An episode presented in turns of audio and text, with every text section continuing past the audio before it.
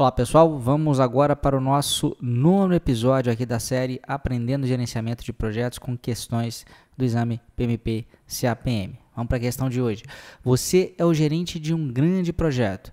Alguns membros da equipe do projeto vêm até você pedindo para trabalhar de uma forma mais flexível, em horários diferenciados, às vezes em casa, às vezes na empresa. Alguns dos outros membros da equipe sentem que é importante que todos estejam no mesmo lugar e horário o tempo todo. O que você deve fazer? Letra A. Negar a solicitação de trabalho mais flexível. Letra B. Aceitar a solicitação de trabalho mais flexível. Letra C. Marcar uma reunião com a equipe para que eles próprios possam decidir. E letra D, discutir o problema com o seu superior e decidir de acordo com a definição entre vocês dois. Aqui tem um A, mas na realidade é um E, então a letra D, discutir o problema com o seu superior e decidir de acordo com a definição entre vocês dois. Vamos lá, dê uma pensada, se você tiver em vídeo pode dar uma paradinha, em áudio também, é, e eu já vou para a resposta.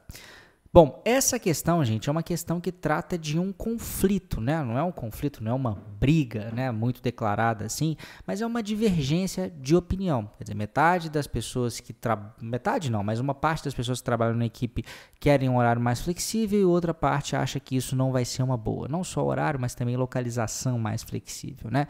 E existem é, algumas características em relação à solução de conflitos que aparecem dentro do exame PMP e elas não aparecem por acaso na prova, né? Isso é fruto de vários estudos é, ao longo das últimas décadas aí.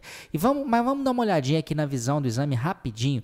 É, é, antes de dividir para essa tela, eu trouxe é, uma, uma telinha aqui, para quem está me ouvindo, vai dar para entender perfeitamente também, lá do curso Fórmula da Certificação PMP, sobre gerenciamento de conflitos.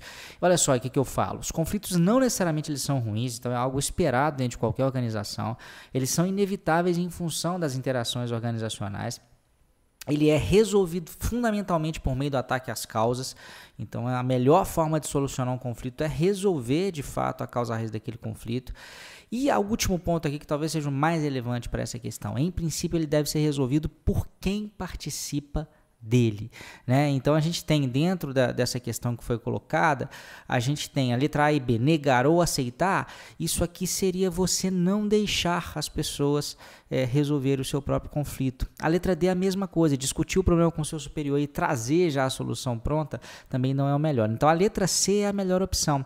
Marcar uma reunião com a equipe para que eles próprios, para que as próprias equipes, para que as próprias pessoas da equipe possam decidir essa situação. Isso está é, coerente né, com aquilo que eu disse, que, que a melhor forma são as próprias pessoas resolverem.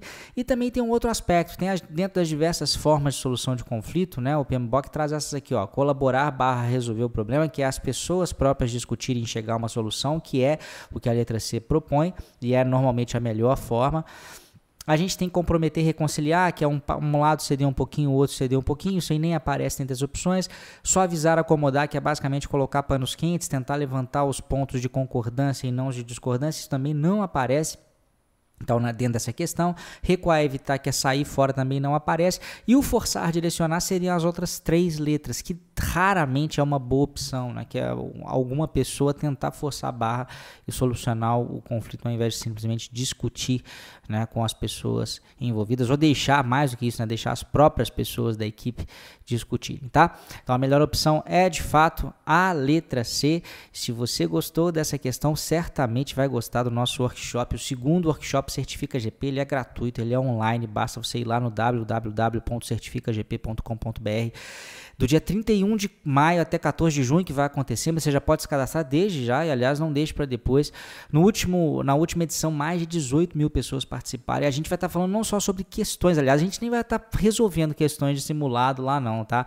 Nem de situações assim do dia a dia, mas a gente vai estar tá falando sobre a importância da certificação, por, é, sobre, sobre carreira de gerente de projetos, né? Por que, que isso é importante para sua carreira, é, vamos falar da certificação PMP, da certificação CAPM, qualquer uma delas aí, certamente uma delas vai, vai ser mais adequada para você e a gente vai dar um caminho, um passo a passo, uma série de dicas aí matadoras para que você consiga certificar no tempo mais curto possível, beleza?